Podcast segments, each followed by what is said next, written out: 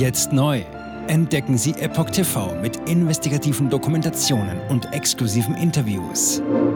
EpochTV.de Willkommen zum Epoch Times Podcast mit dem Thema Erste Lesung des Selbstbestimmungsgesetzes im Bundestag. Kritik an vereinfachter Änderung des Geschlechtseintrags. Ein Artikel von Epoch Times vom 15. November 2023. Jeder soll sein Geschlecht und seinen Vornamen bald selbst festlegen können. Das ist allerdings umstritten. Jetzt berät der Bundestag über eventuelle Änderungen im Gesetzentwurf von Familienministerin Paus. Die Koalitionspläne für eine erleichterte Änderung des Geschlechtseintrags stoßen bei der Opposition im Bundestag auf einhellige Ablehnung. Zitat. Aus unserer Sicht ist Geschlecht nicht selbstbestimmt, sondern Schicksal, betonte die CDU-Abgeordnete Mareike Lotte-Wulff bei der ersten Lesung des sogenannten Selbstbestimmungsgesetzes. Die stellvertretende AfD-Fraktionschefin Beatrice von Storch erklärte, man kann sein Geschlecht ebenso wenig ändern wie das Alter oder die Körpergröße. Zitat Ende. Der Linken gehen die Pläne der Ampelkoalition hingegen nicht weit genug.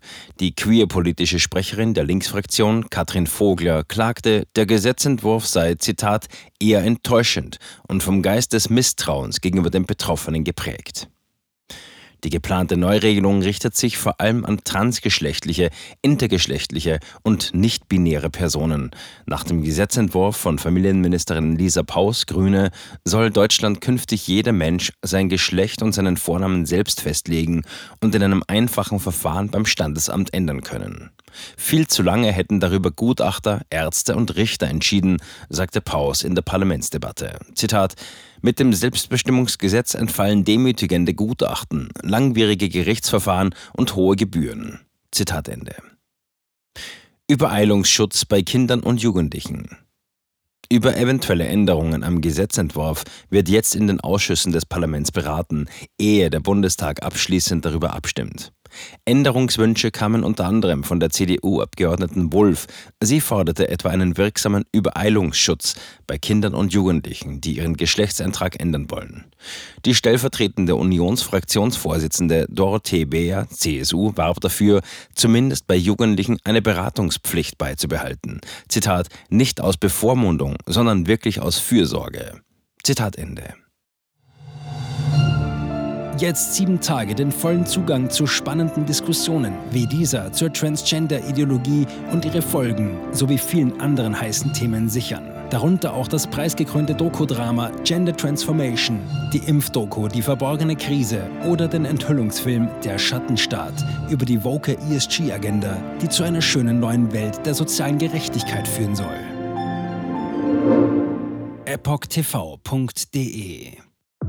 Transgender. Wird als sehr cool dargestellt durch die Medien, durch TikTok, Reddit, Tumblr, Instagram, Facebook, Twitter, durch ihre Spiele in den Filmen. Warum tun sie das alle gleichzeitig?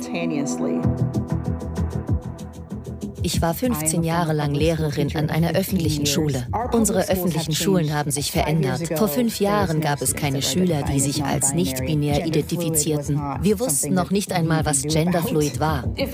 Wenn ich mit einer Person darüber sprechen würde, warum sie glaubt, im falschen Körper zu sein, meine Zulassung wäre in Gefahr.